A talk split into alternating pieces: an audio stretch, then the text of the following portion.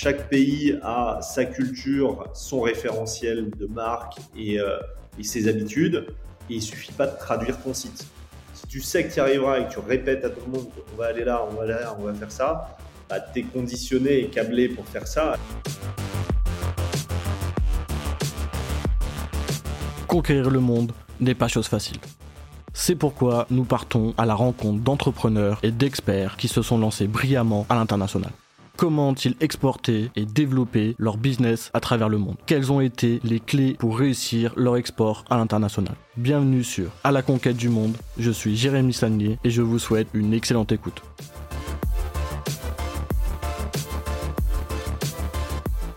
Bonjour Bastien, merci d'avoir accepté mon invitation. Je suis très heureux de te recevoir dans cet épisode. Tu es le cofondateur de la marque Kabaya. Pour ceux qui ne connaissent pas encore Kabaya, vous êtes une marque d'accessoires, vous vendez principalement des bonnets et des sacs à dos. Vous n'avez plus que Eastpak devant vous pour devenir leader sur le marché français. Vous êtes une vraie success story à la française. Nous allons échanger pendant une demi-heure pour avoir tes conseils sur le développement de son business international. Alors j'ai une première question pour toi. Comme tu peux le savoir, il y a 1000 marques qui se créent chaque jour et 1000 marques qui se ferment chaque jour aussi. Comment as-tu fait pour que Kabaya devienne en aussi peu de temps un mastodonte comme vous l'êtes aujourd'hui? Qu'est-ce qui a fait la différence? Alors, bonjour Jérémy, euh, merci pour cette euh, belle présentation euh, élogieuse.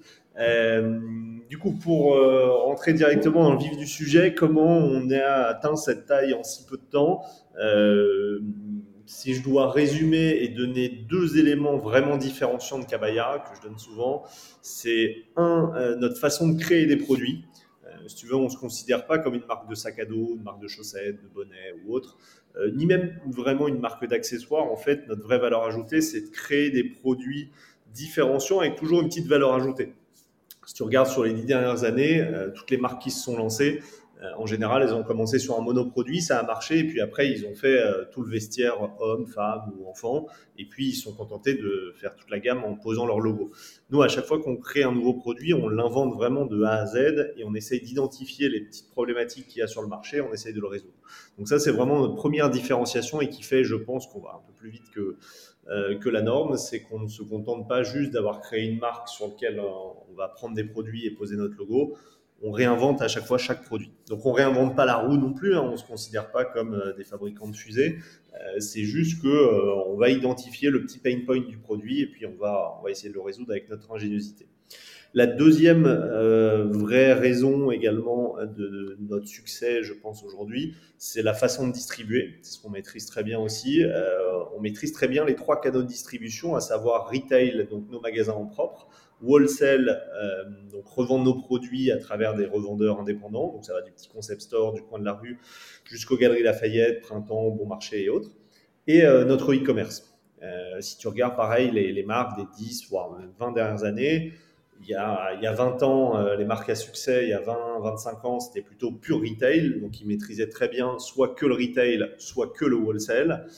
et les 5-7 dernières années, c'était souvent pur digital et pur e-commerce. Nous, notre vraie valeur ajoutée, c'est qu'on maîtrise les trois canaux. Euh, et en plus d'être euh, vertueux, viable euh, et, très résilient, bah, c'est un business très c'est un business model très compliqué à gérer. Et du coup, moi, ça me conforte dans le fait qu'on a mis une grosse barrière à l'entrée. Que si quelqu'un demain veut recréer Kabaya, bah, gérer ces trois canaux de distrib, c'est une sacrée barrière à l'entrée. Voilà, voilà un peu les, deux grosses explications de notre aujourd'hui. Et c'était directement dans ton idée d'avoir ces trois canaux dès le lancement de Kabaya?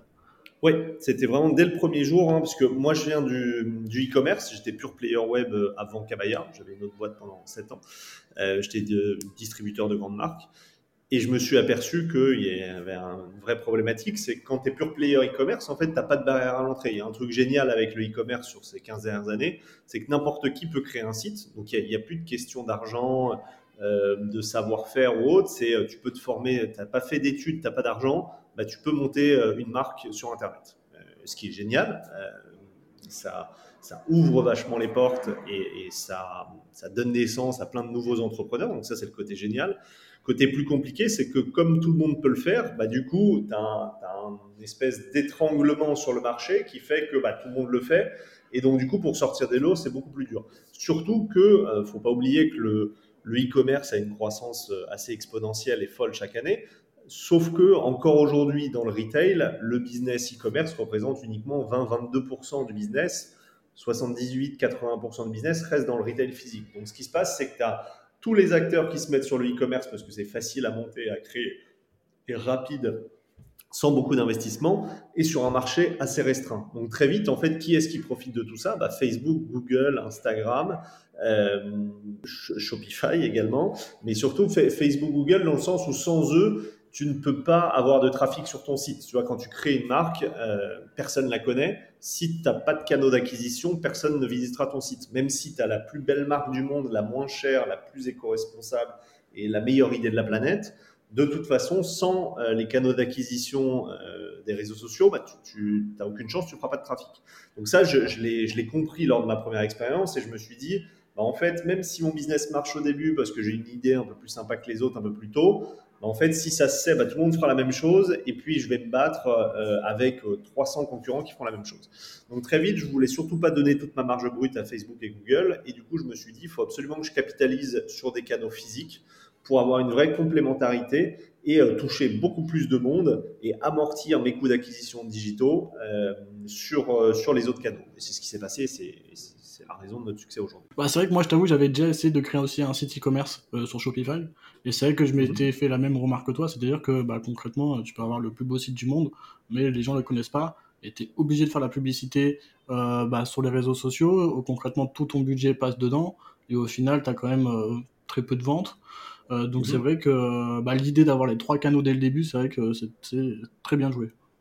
Et, puis surtout, tu, tu ratisses une cible beaucoup plus large parce que tu as quand même beaucoup de gens qui sont pas à l'aise au début. Tu vois, tu, crées une marque avec un panier moyen élevé. Si je sais pas, tu crées un produit à plus de 200 euros euh, ou un aspirateur, tu vois, tu veux aller concurrencer Dyson, tu fais un aspirateur à 400 euros.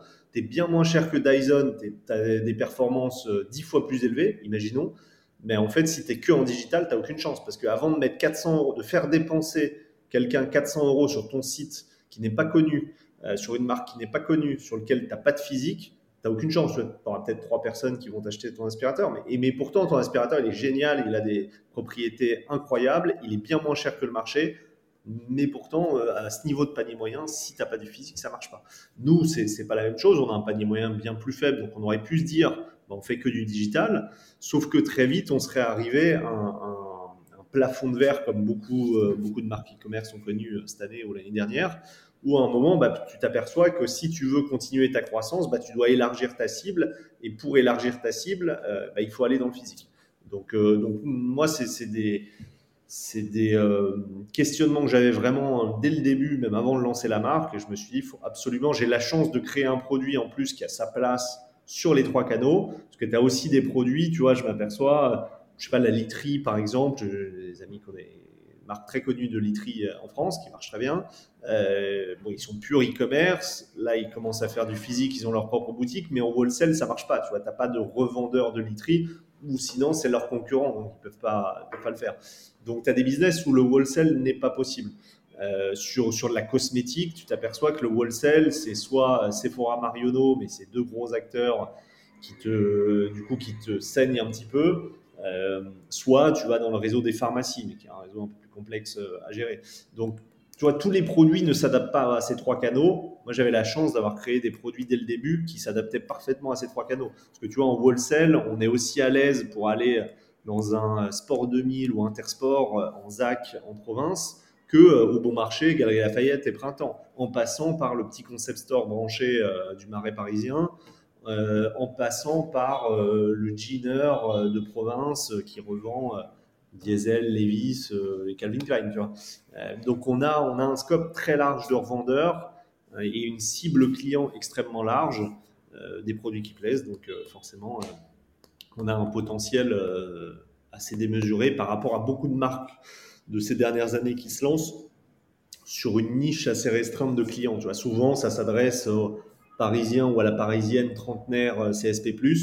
Euh, sauf que bah, des Parisiens ou Parisiennes trentenaires CSP+, la cible est quand même restreinte. Tu vois, n'as pas 10 millions de personnes euh, comme ça.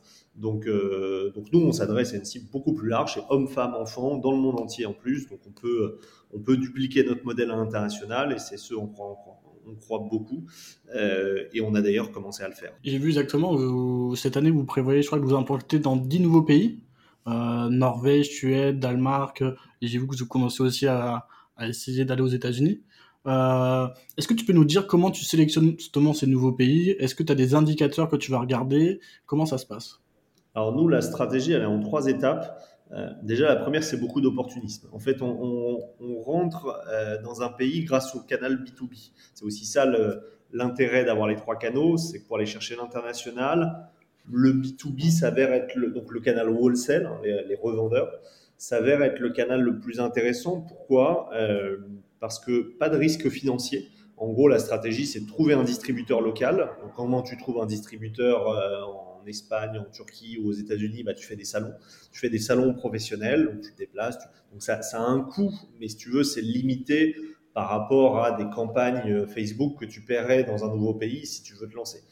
Euh, c'est quelques euh, milliers, voire dizaines de milliers d'euros. Mais tu vois, faire un salon, c'est euh, 15 000 euros dans un pays, grosso modo. Euh, et ensuite, tu trouves le distributeur. Donc là, il faut être bon, il faut, faut, les chercher. Une fois que tu l'as, tu lui donnes un kit d'échantillons. Donc là, c'est quelques dizaines de pièces, ça va te coûter quelques centaines d'euros, tu vois. Coût financier très faible. Et ensuite, bah là, tu dois mettre toute la force nécessaire pour, euh, pour l'accompagner, lui donner toutes les datas et tous les éléments pour que ça marche. Il faut partir du principe que lui, c'est pas sa marque. Donc, s'il sent pas que toi, derrière, tu lui donnes tous les éléments visuels, merch, prix, euh, frais de port, euh, transport euh, parfait, logistique euh, bien huilé, etc., il abandonnera au bout de trois semaines, un mois. Il va dire bon, laisse tomber, euh, c'est pas sérieux. donc, si toi, tu arrives à être sérieux et à bien à passer toutes ces étapes, tu fais des conditions intéressantes pour commencer, etc. Bah, le mec va commencer à te mettre dans les 50, 60 boutiques influentes du pays. Et là, ensuite, tu croises les doigts pour tes taux de sortie. Là, en fait, tu as un taux de sell-in. Donc, en gros, c'est 50 magasins, 500 pièces, je dis n'importe quoi. Et ensuite, une fois que tu as vendu, tu as, rentré ces 500 pièces dans 50 magasins, bah, tu pries pour que le taux de sell-out, c'est-à-dire que le taux de, revente de ces 50 magasins soit très bon pour que eux recommandent et surtout diffusent le message aux magasins du pays. Ok, Cabaya, c'est une bonne marque, ça marche. Allez-y les gars, faites-le. Parce que c'est un business vraiment de réseau. Dès que tu as un magasin qui marche avec une marque, ça se sait et tout le monde le fait.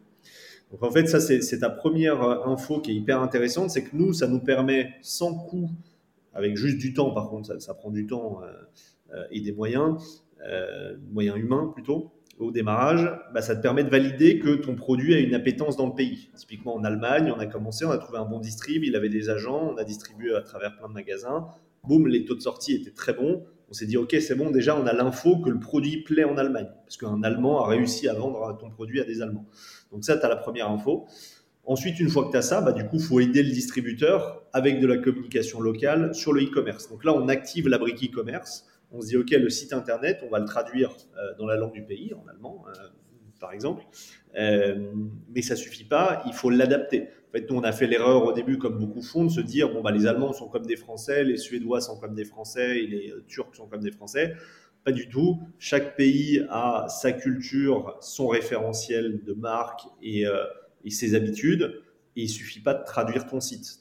Il faut le traduire, bien évidemment, mais il faut aussi l'adapter à la culture locale. Donc là, il faut une petite équipe. Tu vois, nous, on a, on a une country manager Allemagne euh, avec deux personnes avec elle qui s'occupe, bien évidemment, de traduire le site, mais surtout de l'adapter euh, et d'adapter tout le marketing euh, dans, dans le pays.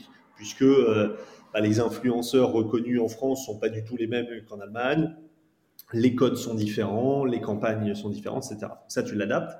Une fois que tu lances ton e-commerce, donc là, tu as l'info de nous, en tant que Français, on a réussi à monter une équipe allemande capable de distribuer le modèle en Allemagne. Donc là, c'est un peu la, la deuxième étape qui, valide ton modèle et ton concept qui, marche à l'international. Et ensuite, tu rajoutes la troisième brique qui est celle avec la plus forte valeur, euh, la, plus forte barrière à l'entrée d'un point de vue économique et d'un point de vue de risque, c'est la boutique, le retail. Parce que là, une, boutique, c'est tu mets 500 000 euros sur la table. Si ça marche pas, bah, il faut que tu attendes trois ans avant de rendre ton bail. Tu as du personnel à payer, etc. Donc, c'est pas le bon le, le, bon canal de distribution pour rentrer sur un pays si tu n'as pas beaucoup d'argent. Si tu es Nike, c'est différent. Tu peux rentrer sur un pays en ouvrant 40 boutiques. Mais quand tu es Cabaya, le, ce, qui est, intéressant, c'est le B2B pour valider que le produit plaît, le e-commerce pour pousser la com et la notoriété, puis ouvrir le retail dans un second temps. Et ensuite, bah, une fois que tu as ta boutique, si elle fonctionne, bah, tu en dupliques 20, 30 dans le pays. Et là, tu as ton, ton réseau de distribution et ton maillage bien efficace avec tes 40 boutiques, ton réseau de revendeurs entre 1000 et 1200 magasins dans le pays et ton site e-commerce. Et là, tu as une marque vraiment euh, fiable, stable et solide euh, que tu peux scaler euh, et dupliquer régulièrement. Donc voilà notre stratégie de déploiement. Franchement, super. Franchement, c'est hyper concret, hyper simple à comprendre. On a envie de le faire, quoi. Donc, franchement. Là, là, je t'ai fait la version un peu accélérée et presque facile. En vrai, tu te doutes bien qu'il y, y, a 10 000 10 000 euh, déconvenus, erreurs, problèmes qui t'arrivent au quotidien, mais euh, dans l'ensemble, c'est ça. C'est ce que nous, on a fait en tout cas, c'est ce qui marche pour l'instant. Euh, et, de toute façon, tu n'as pas 10 000 modèles. As soit tu veux faire que du e-commerce, mais en fait, ça dépend aussi beaucoup de ton produit. Tu vois, quand, quand tu es un produit très français, déjà, tu vas avoir beaucoup plus de mal à aller dans un autre pays parce que souvent, tu vas avoir dans ce pays-là l'équivalent de ton produit, mais dans le pays. Typiquement, le slip français, si on prend cette marque-là, bon, bah, sa valeur ajoutée, c'est le Made in France. Un Allemand, le Made in France, c'est, pas, il n'est pas prêt à payer quatre fois le prix pour du Made in France. Il euh, faudrait faire du Made in Allemagne euh, éventuellement. Mais donc, du coup, ton modèle n'est pas le même, tu recommences tout de A à Z, ça c'est compliqué. Il y, a, plein de marques de DNVB des cinq dernières années qui se sont cassées les dents à l'export parce qu'ils se sont aperçus que quand ils arrivaient dans le pays, en fait, des marques comme elle avait réussi à percer en France, en Allemagne, en Suède, en Angleterre, en Belgique, où tu veux, bah, il y en avait déjà quatre qui avaient fait le boulot et qui étaient, comme, qui étaient leur équivalent à l'export. Donc, euh, nous, c'est différent parce qu'on a une façon de créer les produits différentes, on s'adresse à une cible très large, euh, et donc, du coup, on peut se permettre d'avoir cette stratégie. Super. Et donc, c'est quoi vos problématiques quand vous exportez notamment dans ces pays? Je vais essayer d'être très concret ça va t'en as deux, je pense. C'est logistique et financière, outre bon les galères du quotidien, mais bon ça, entrepreneur, ça, ça compte pas, c'est normal. Euh, les, vraies problématiques pour moi, c'était euh, logistique et finance. Donc logistique dans le sens où euh, bah, si tu sors de l'Europe, tu as des frais de droit, frais de douane, droit de douane, ton process d'expédition est différent parce que tu dois mettre tout un tas de factures, de packing list que tu n'as pas à faire en France ou en Europe forcément, ça te rajoute du temps de travail, de traitement. Tu traites avec les douanes, qui est une administration pas forcément très très euh, réactive.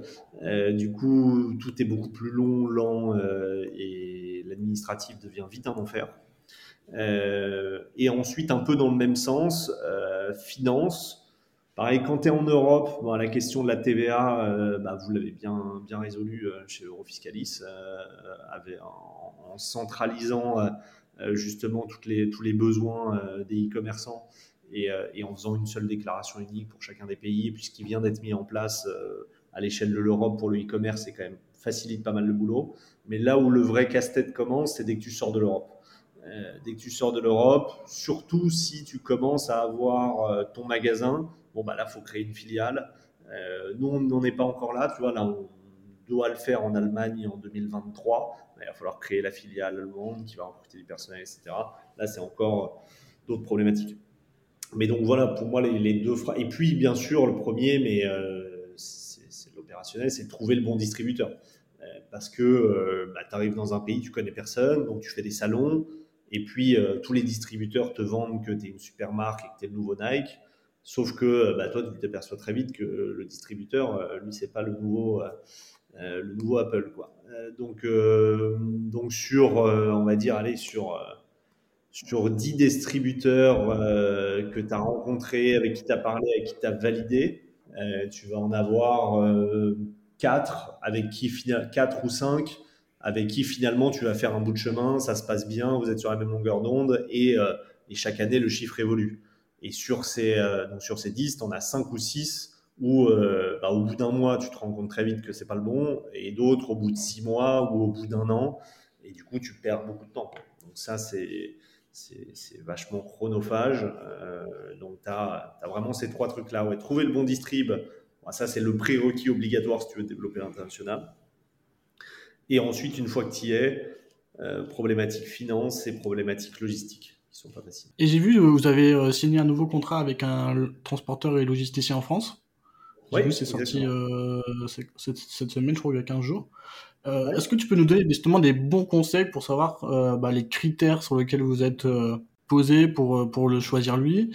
Et voilà, si tu peux nous donner un petit peu tes, tes conseils pour trouver le bon, le bon logisticien, le bon partenaire bah, comme beaucoup de choses, enfin comme ce qu'on fait à chaque fois qu'on veut choisir un nouveau prestataire, c'est le track record. Hein. On regarde avec qui ils ont déjà bossé, on interroge les gens avec qui ils ont déjà bossé, et là, après, ça dépend le partenaire dans, quelle optique t'es, mais là, nous, notre optique, c'était, il faut absolument qu'il ait déjà vu bien plus gros que nous, parce qu'on a une croissance très rapide notre logisticien actuel à l'époque commençait à atteindre ses limites et du coup, il fallait passer à l'étape d'après. Et du coup, il fallait absolument que le prochain logisticien ait vu euh, dix 10 étapes euh, après, tu vois, parce qu'un logisticien, t'en sors pas comme ça en, deux semaines. Euh, c'est un gros, gros move. Et du coup, tu veux y rester au moins 5 à 10 ans un minimum, tu vois. Donc, si tu te projettes Kabaya à 10 ans, nous, l'idée qu'on en a, c'est un vrai mastodon. Et donc, du coup, on voulait être sûr que ils aient déjà géré la taille de, boîte de Kabaya dans 10 ans. Et comme ils gèrent une partie d'Amazon, ils ont géré du Zara, ils gèrent du Cézanne, etc. Bon, bah, euh, même dans 10 ans, normalement, euh, ils devraient pouvoir continuer à gérer Kabaya. Donc, euh, donc c'est vraiment comme ça. Enfin, les questions qu'on se posait, c'est ça. après, bien sûr, tu, les rencontres, tu un côté fit humain et puis commercial aussi, bien sûr. Hein. tu, regardes, tu regardes les prix et tu regardes comment optimiser chaque coût, chaque coût d'envoi. Mais la, première grosse question globale à se poser, sans rentrer dans du détail logistique, c'est euh, track record, pour qui vous avez bossé déjà, qui vous bossez aujourd'hui, comment vous êtes organisé, et faire des calls avec les gens, euh, les gens qui travaillent euh, avec eux, savoir comment ça se passe. Et j'ai vu, vous avez comme objectif sur, les, sur la prochaine décennie un milliard de chiffre d'affaires à travers le monde.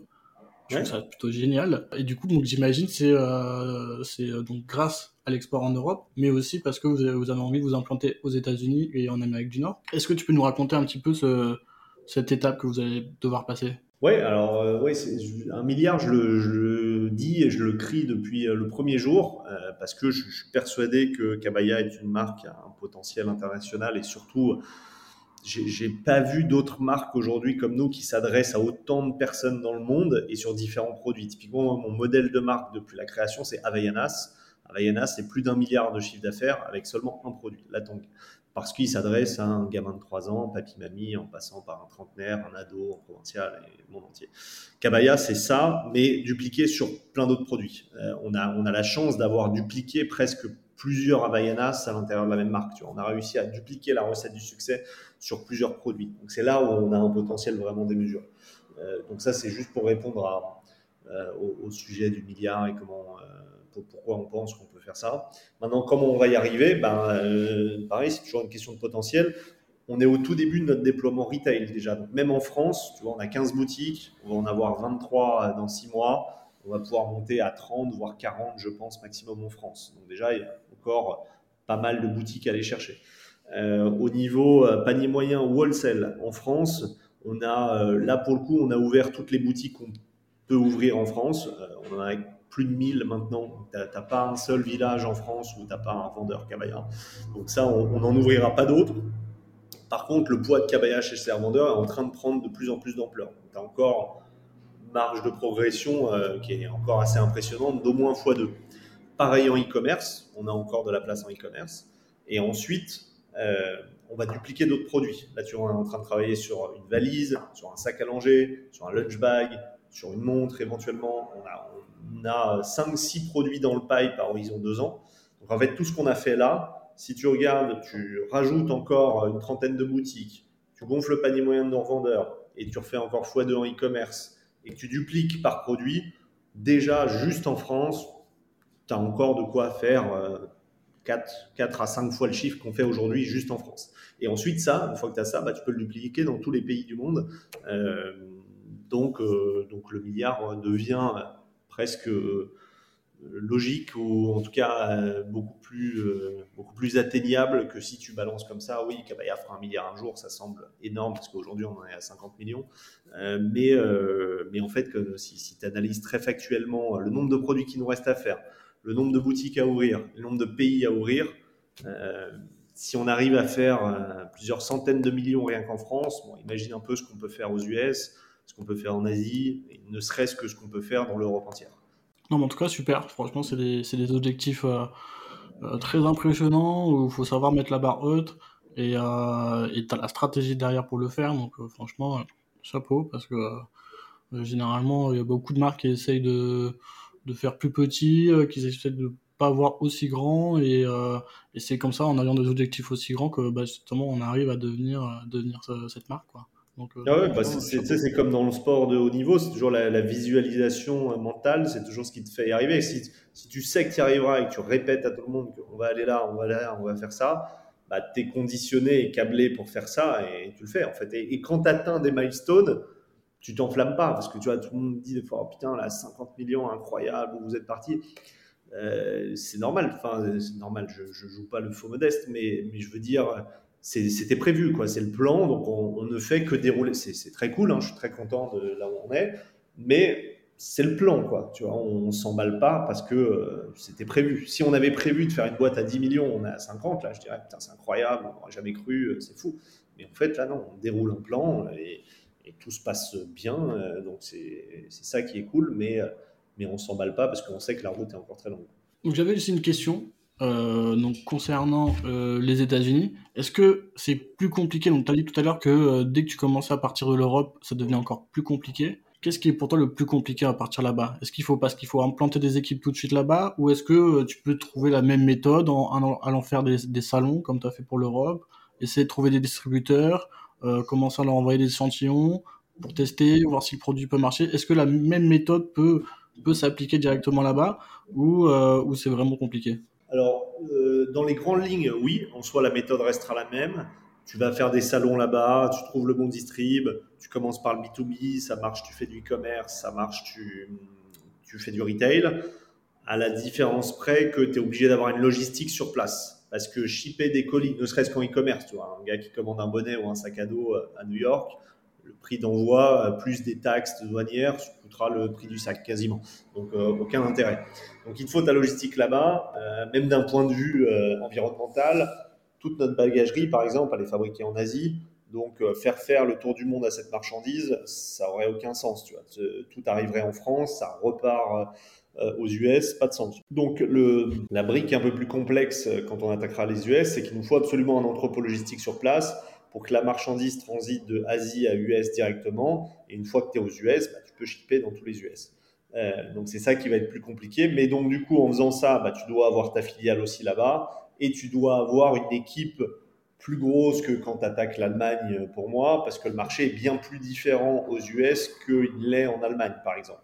Donc au lieu d'avoir trois personnes pour gérer un pays en Allemagne, par exemple, aux US, il faudra sûrement entre 7 et 10 personnes, tu vois. Euh, parce que tu auras ne serait-ce qu'une équipe bon, marketing qui est euh, primordiale, mais euh, tu devras rajouter une brique opérationnelle pour la logistique, pour les sales, etc. donc voilà, c'est ça qui sera plus complexe. Et donc du coup, d'un point de vue purement finance, bah, il faut la filiale là-bas qui va gérer le personnel là-bas, qui va gérer les prestataires logistiques, etc. Donc c'est une machine plus lourde. C'est c'est complètement faisable, mais c'est euh, par contre le même schéma, on pense reproduire le même schéma, à part en Asie, tu vois, en Asie, c'est différent parce que tu n'as pas le wholesale là-bas, là, c'est un canal qui n'existe pas, tu n'as pas de revendeur indépendant. Tu vas avoir 3-4 gros department stores, euh, les équivalents des galeries Lafayette, en gros là-bas. Par contre, quand tu, une marque veut se lancer en Asie, c'est euh, Tmall, les marketplaces e-commerce, c'est pas trop ton site e-commerce, c'est vraiment les marketplaces chinoises qui sont un peu dévalorisés en Europe, bah, là-bas c'est très valorisé et c'est quasi obligatoire.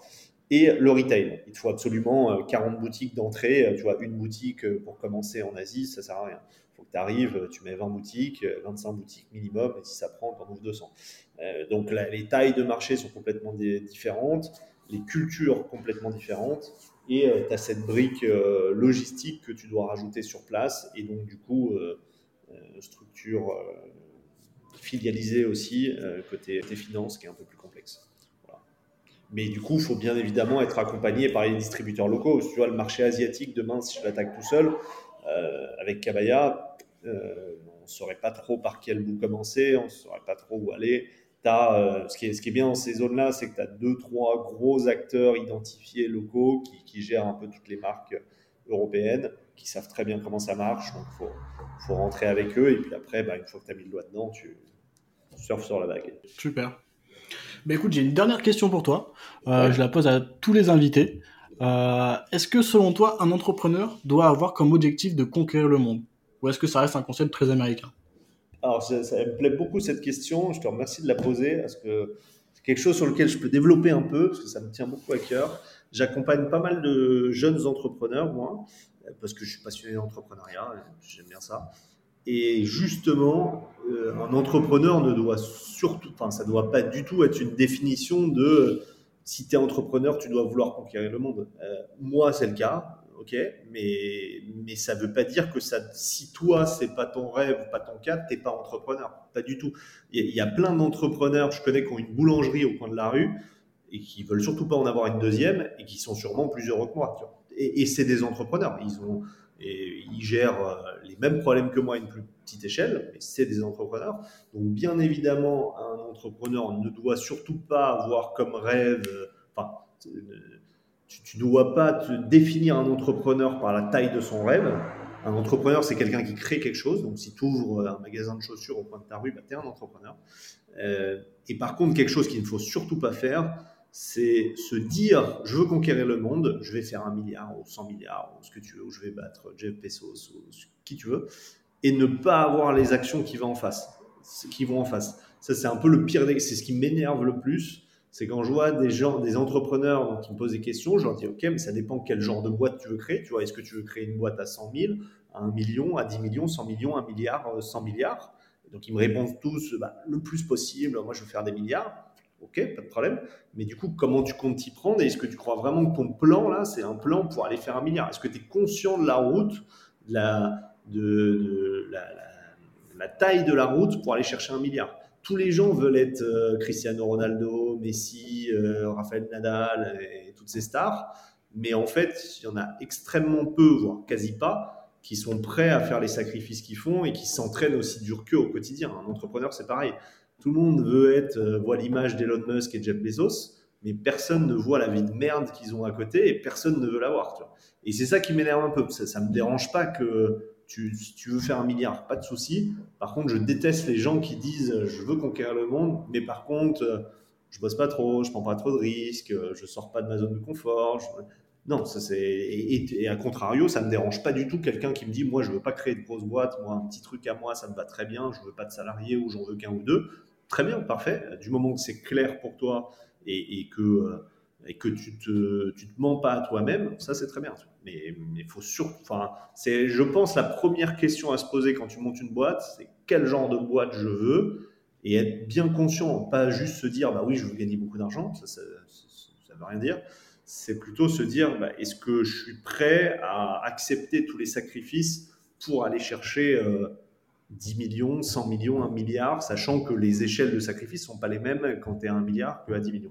Donc, euh, donc voilà, c'est ça qui est très important, c'est bien calibrer euh, ce que tu es prêt à sacrifier, ce que tu as envie euh, de sacrifier, ce que tu as envie de faire, et pourquoi tu voudrais aller chercher une boîte à 1 milliard, tu vois, pourquoi pas 1 million, pourquoi ça suffirait pas 1 million Il faut, faut, se poser cette question-là quand tu commences. Tu vois. Et en fait, c'est ça qui crée ton moteur et euh, il faut absolument te demander c'est quoi ton moteur au départ et pourquoi, euh, pourquoi tu veux aller si loin, pourquoi tu ne voudrais pas créer une petite boîte.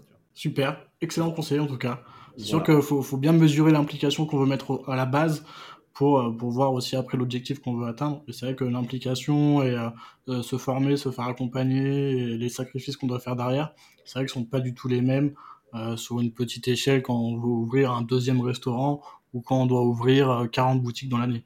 C'est sûr que c'est pas du tout les mêmes problématiques, même si ça enlève rien aux deux entrepreneurs, mais disons que c'est sûr que ça n'a rien à voir comme implication. Exactement. Il faut juste être clair avec toi-même et, encore une fois, c'est pas euh, nul, mauvais ou malsain ou autre de vouloir faire une petite une petite boîte. Au contraire, je trouve ça très sain et, je préfère 100 fois un entrepreneur qui me dit moi je veux ma vie à côté, faire pas trop de sacrifices, donc ça me va d'avoir une toute petite boîte je préfère ça que le mec qui me dit je veux faire 10 milliards, mais, mais qui n'est pas prêt à faire les sacrifices qui vont avec. Ok, super. Bon, bah, en tout cas, bah, merci beaucoup pour, euh, pour euh, ce podcast. J'espère que ça t'a plu. Très bien. Merci à toi de m'avoir, m'avoir invité. Euh, aujourd'hui. C'était très cool. Bah écoute, j'espère qu'on pourra te réinviter dans une prochaine saison. pour avoir ton éclairage et tes conseils. en tout cas, bah, je vous dis merci à tous de nous avoir écoutés et je vous dis à dans 15 jours. Salut Merci de nous avoir écoutés. Si vous avez apprécié cet épisode, n'hésitez pas à vous abonner, à mettre 5 étoiles sur votre plateforme favorite et à partager l'épisode à votre réseau.